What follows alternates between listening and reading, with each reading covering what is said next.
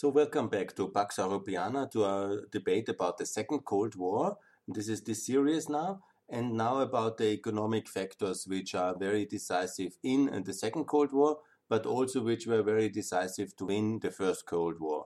And now I want to talk about oil. And oil really matters. Obviously, I'm not, uh, you know, the left always thinks all wars about about oil. Uh, it's um, some truth in it, obviously, because oil and war are very important, and oil and the Cold War are really very important.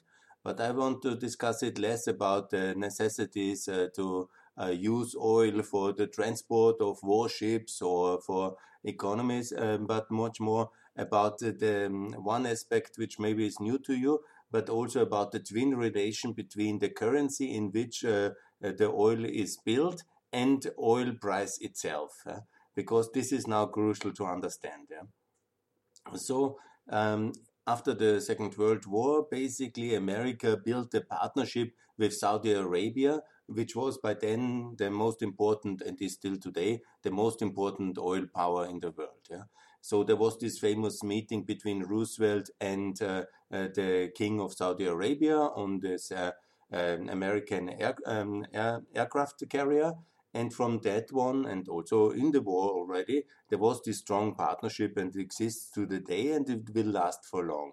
It's also important to understand that the, um, that the Saudi Arabian currency, the riyal, is uh, pegged to the dollar. The concept I very much propose also for the Ukrainian hryvnias and others. It's also very important to understand this link between the dollar and the price of oil and uh, Saudi Arabia and America. And so we come to this moment where this all lasted until the end of the Bretton uh, Woods uh, system in the currency area, because ultimately we are still living in the Bretton Woods uh, concept, and it's very good. The IMF, the World Bank, these are all wonderful institutions.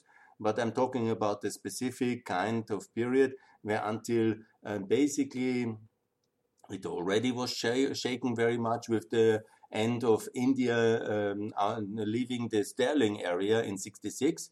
But ultimately, the death uh, moment came in August 71 when Nixon uh, somehow decoupled uh, the US uh, dollar and um, this kind of, uh, it's called the Nixon currency shock. Yeah?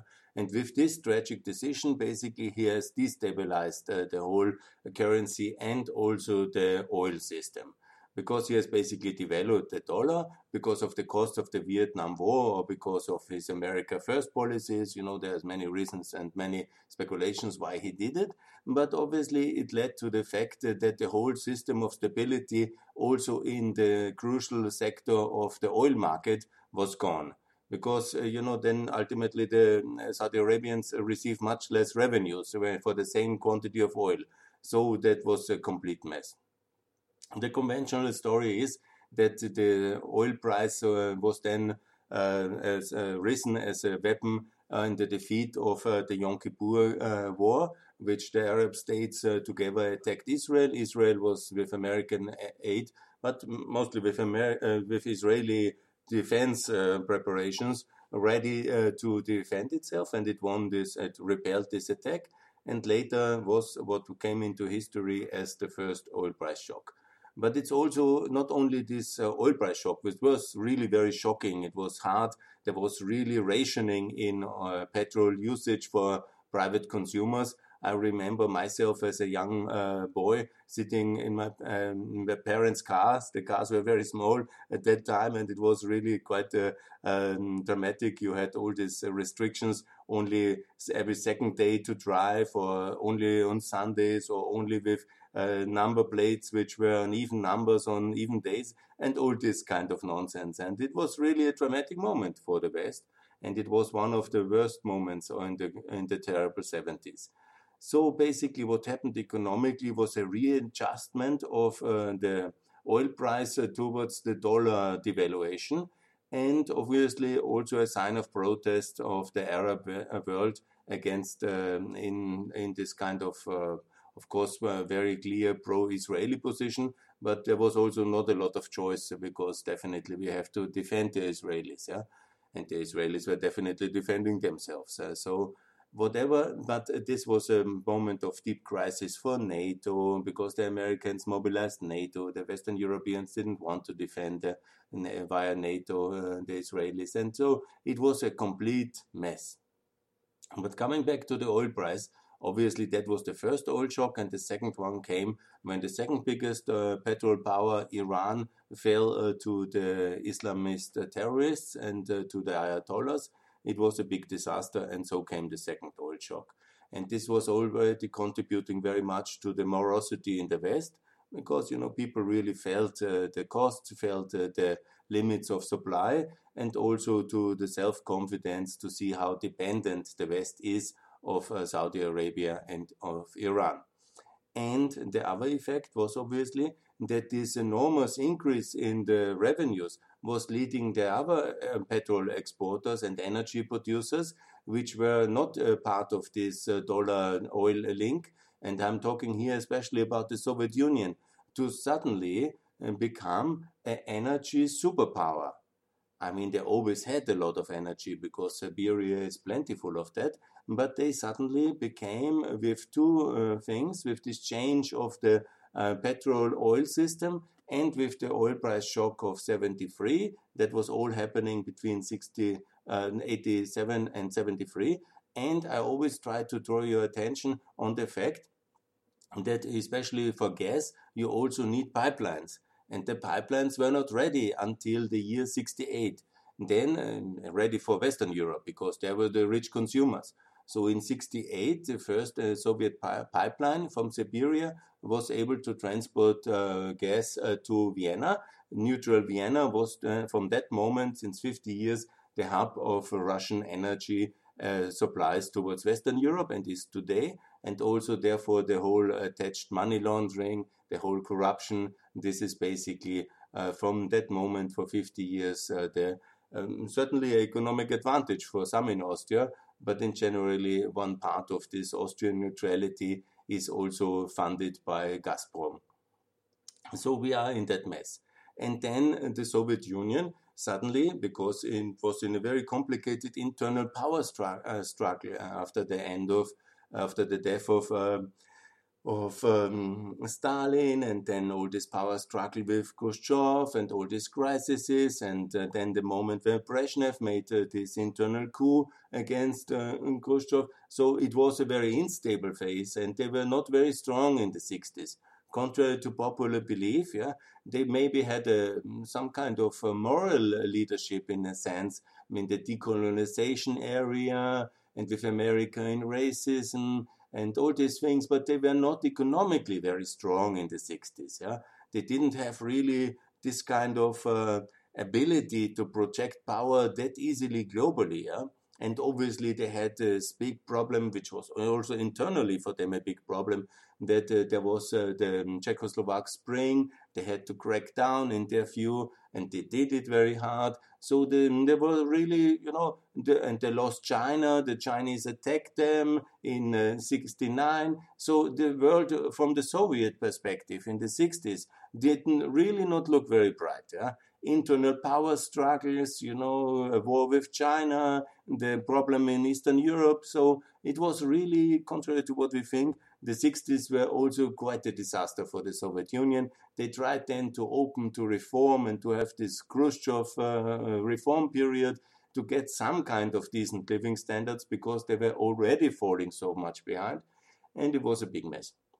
But then came the oil price situation with 71 and 73, and suddenly, and all the pipeline to Vienna, and suddenly the inflows were unprecedented. Yeah, it became the classical petrol uh, dictatorship uh, as you have it in the textbook, because suddenly this crazy philosophy of Bolshevism and uh, the whole capacities of the ex-Russian Empire and also the philosophy, this global aggressive philosophy of um, Bolshevism, had uh, suddenly the fiscal possibilities to be spread globally and also to fund wars, revolutions, uh, to export the Soviet Union aggressively in Africa, in uh, America, in, the, in South America, and all over Asia.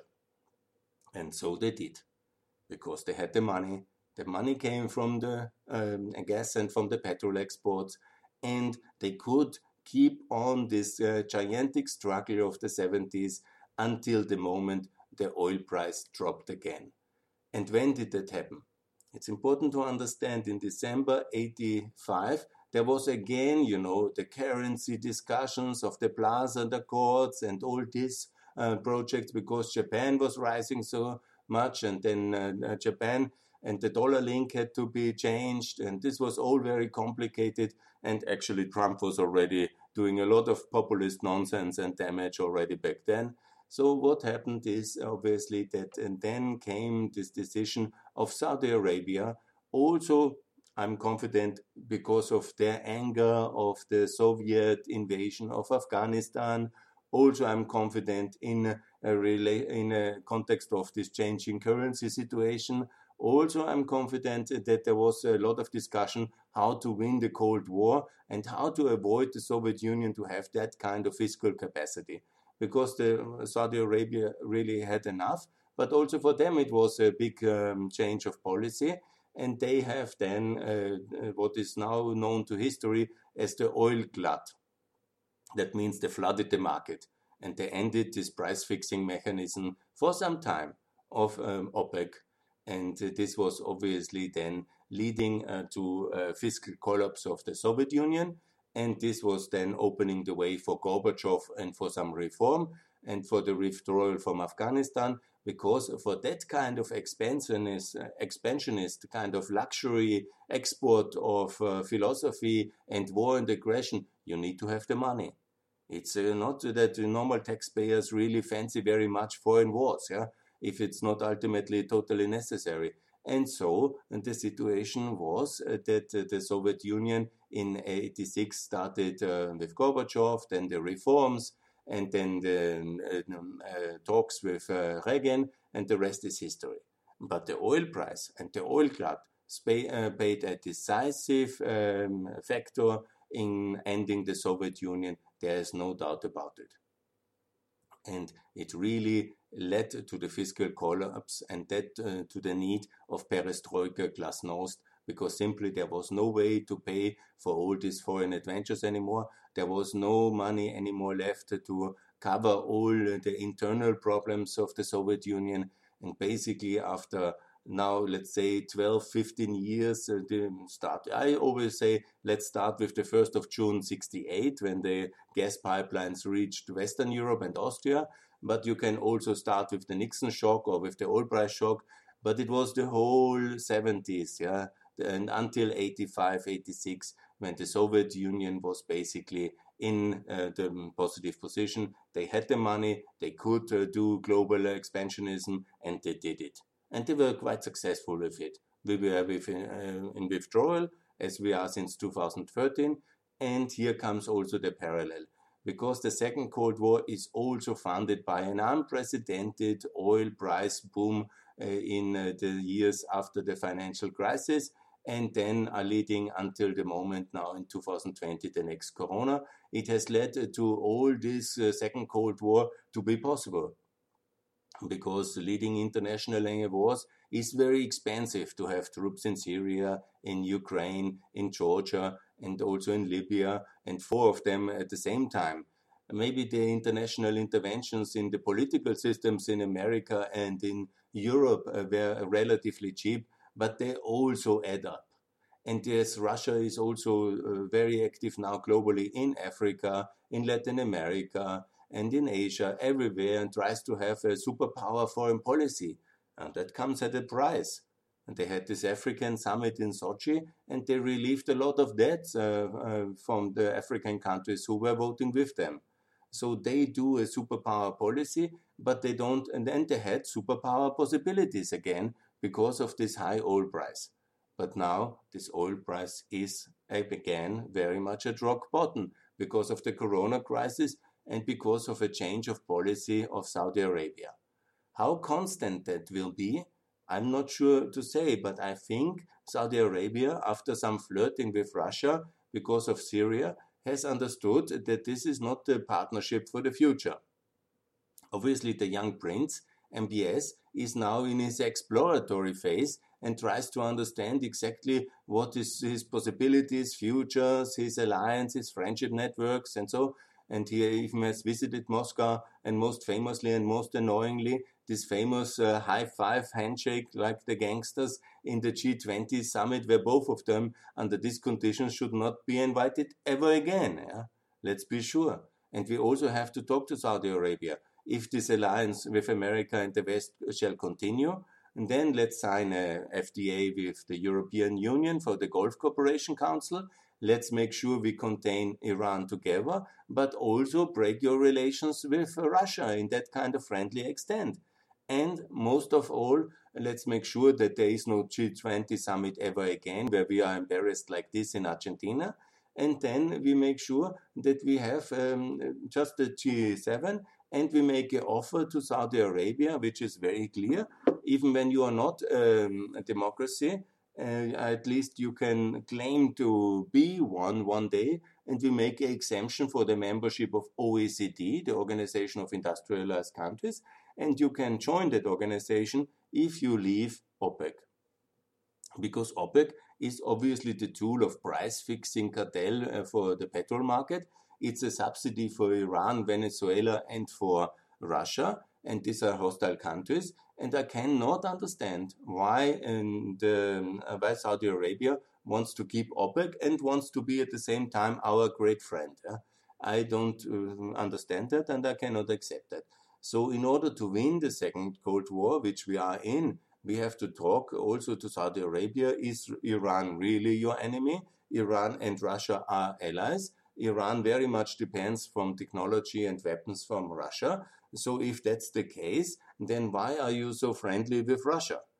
So if uh, that's really a big question. And if you want to be our ally and want to be part of the free world, uh, also it's necessary to reform don't kill your opposition leaders and your journalists. Uh, that uh, puts you on the same level of Iran in the eyes of the free world. So uh, really, that has to be um, avoided, I would say. And then, if you want to say um, to the minimum, and if you want to join OECD, then please let's end this tragic chapter of this uh, um, organization of petrol exporting countries. Yeah? Because there is no need for that. Yeah? We have uh, working market mechanisms in the world. We have um, a decent uh, OECD organization which helps you in all the other sectors as well to develop a real market uh, democracy, which you claim you want. So, Saudi Arabia, it's now time to end OPEC. And with the recent summit of the uh, Gulf Cooperation Council and with the reintegration of Qatar, a nation which has left already OPEC, I hope now it's absolutely time uh, to end this terrible organization and in this step, uh, we can really uh, set the movement in going where the oil price stays relatively low for the coming decade until uh, Russia drops. And they understand the danger in Russia. They know that they are not stupid.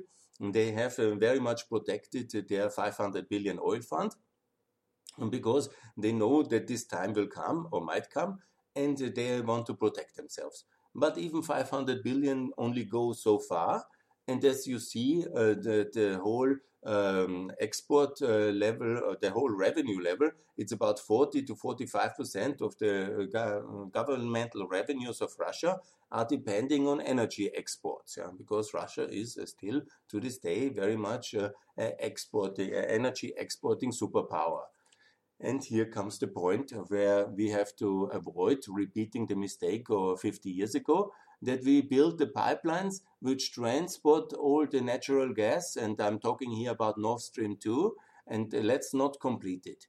We have to avoid and we have at all costs to make sure that Nord Stream 2 is never finished because it will bring another 55 uh, million cubic centimeters of uh, Russian gas into the heart of the European uh, network. And that will obviously lead to massive revenues for the long term for Russia to fund its expansionism. It also leads to massive corruption because uh, Russia always has this kickback system. 1% is uh, for their uh, friends at home and 1% for the receiving elites of uh, um, the nation where the uh, gas is sold. Where I know that my years in Ukraine have given me, uh, you know, a lot of insights, and I just read the newspapers and I follow the news. And because of the Russians offering orange or grain, uh, exactly the same deal, and the orange or grain uh, leaders who were in that situation uh, are giving these interviews. You can read yourself, yeah, and it's ex- absolutely a fact. Yeah? And that also that system explains a lot of the recent uh, uh, turnarounds in European politics because if you look at the Hungarian situation, for example, or also on the countries, uh, on the emergence of the AfD in Germany, it's all connected with this amount of money which is now available for compliant political parties in uh, the receiving countries of Russian gas because the funding opportunities are really huge for them. Yeah? And if the government, for example, if one prime minister rejects to be bought uh, from a Russian kickback system, from Gazprom, no good, then they go to the opposition leader. And with a lot of money, you can make a lot of advertisement, you can buy influence, and then suddenly uh, the opposition is uh, the government. And this is the way it works uh, in, uh, in, southeastern Europe, in uh, Eastern Europe, and that's why the whole receiving countries of uh, the Gazprom energy transfers, you always have to see who gets the most, and then you know ask yourself already who is receiving the kickbacks. And then you have a lot of answers for the changes in the political system in Europe in the last 13 years since the Second Cold War. And you have a lot of answers for the Cold War and the complicity attached to it. Yeah? And I don't say everybody is corrupt, but uh, there is a lot of corruption going on in the Russian energy sector. And they think it's normal, it's the way to do business, and it is the way to win friends uh, by buying them and giving these opportunities. So ultimately, it's very important and that we avoid uh, further inroads of infrastructure into the heart of the Western European consumers and the EU, because uh, then we are funding all this expansionist and aggressive policy. It's basically already European consumers funding Russians war, uh, Russia's war in Syria, in Ukraine, in Libya, and in Georgia, because Russia would never have these opportunities if not the high oil price and also the market access to the European Union for its gas. So let's come to uh, what is needed. And uh, Nord Stream 2 also make sure that uh, the market that we buy gas centrally in the European Union. We have to build up an agency for central uh, a central agency, not maybe that's not a good word, otherwise they think it's a secret service. No, a European agency for gas. For gas infrastructure, we have to build uh, the gas infrastructure, but here massive progress was already done. And we have to make sure that the gas is bought centrally, not by prime ministers directly from Putin as part of the bilateral negotiations of Hungary and Russia, but by the European Union as one purchaser who is buying Russian gas and then also by, uh, distributing it in Europe uh, to all uh, consumers of course, uh, this is a big step forward, but that's also necessary. We have also to make sure that the Eastern Mediterranean gas is uh, explored uh, together as one as the, by the same agency, and they can uh, also then uh, fund the via the investment bank the exploration of gas in the East Med and make sure that we have enough gas from the Eastern Mediterranean and we avoid any kind of injustice and conflicts between Turkey, Egypt, Israel, Cyprus, Greece, and uh, very much that was uh, what Russia wants. But we should build a common agency for gas exploration and for gas purchases. And everybody has also to keep the European competition rules in that sector. That's also obvious. And we have to avoid Nord Stream 2 to be finalized. And we have to ask um, Saudi Arabia to cancel, dissolve, finish leave and uh, end uh, OPEC. And uh, this Austria plays a big role because we do a lot of business with Russia and we do a lot of business. OPEC is sitting in Vienna. So I call on the Austrian government uh, to declare um, OPEC a non-welcome organization. And also, if they want to meet, they can meet in uh, somewhere else. Yeah? And maybe in Iran or in Venezuela, in your great allies, or in Russia. There's a lot of places but not in the European Union. We not should not host the organization which is so detrimental for our European and Austrian consumers' interests. So that's very important Germany and Austria obviously to cancel Nord Stream 2 and also to make uh, to clean up the whole attached corruption system and also um, somehow investigate uh, who is behind uh, Nord Stream 2 and also not to compensate them for the loss of Nord Stream 2 but really also make sure that nobody does any kind of unapproved uh, projects with uh, Russia anymore and that we also make very clear that we add also in this effort to reduce uh, uh, carbon energy, we add also Russian gas because I'm very critical to all these uh, organizations like Fridays for Future who are only fighting uh, European coal but think that Russian gas is absolutely clean. Yeah, obviously the production uh, situation in Siberia is a complete disaster for the global climate, and also gas is not so clean form of energy. And so we should be. It's of course cleaner, but then when you uh, discuss like this, then you ultimately again, and then let's only do nuclear energy. So no, we have to be fair and clear. And the most important strategic priority is the exclusion of uh, also the reduction of uh, our the reduction of our import uh, dependency uh, on Russian energy. Also uranium, also coal, also gas, also petrol. And we should have a target by 2024 that we, from this current above 300 billion import level in the EU, we reduce that by 50%. We've uh, reduced it by 50%. We can buy uranium from Australia or from Canada. We can buy the coal or even use less coal, but there is coal in Kosovo, for example. We can uh, deinstallate uh, these coal uh, um, thermal power plants and put them in Kosovo uh, and they can produce a lot of energy and sell it uh, to southeastern Europe. That's a very good idea. So Kosovo coal can replace Russian coal, and we can also then uh, reduce gas by importing more Azerbaijani gas. We have now the Trans-Adriatic pipeline, which is operational via the Adriatic and Albania, Greece, going to the Caspian. We have also the Krk in Croatia uh, LNG terminal, and we have several other terminals already in the Baltic Sea more to come. So, you know, we can buy other gas. And, you know, if it's more expensive to buy LNG from Russia or from, uh, from uh, America or from, from Qatar, no, you good. Then let's pay the price in order to be more independent from that hostile nation, Russia, who is aggressing our fellow Europeans in Ukraine. I mean, we should not uh, fund uh, the uh, hand which is uh, aggressing us. Yeah, I mean that's a total wrong concept which we have. Yeah? And we have to use this energy debate we have at the moment about climate change to strategically reduce our import dependency on that stuff in general. That's why I'm also calling for 2030 for a complete phase out of uh, uh, carbon mobility in Europe. I mean, in some special uh, cases like tractors or old mobiles, yeah, it might be still possible on selected petrol station to find petrol but we should tell everybody that uh, and uh, make that a regulation by 2030 there should be no uh, new car registered which is driving on petrol. You know or gas huh? over. Only electromobility will be approved by 2030 completely. And by 2040 all the that's the lifetime of such cars which maybe are now still registered by 2040 only on special permit you can go with a carbon uh, car uh, because you need it for specific purposes. Yeah? But uh, there should be a complete phase out of uh, petrol mobility in the European Union, a transfer to uh, the mobility uh, or um, which is powered by electricity.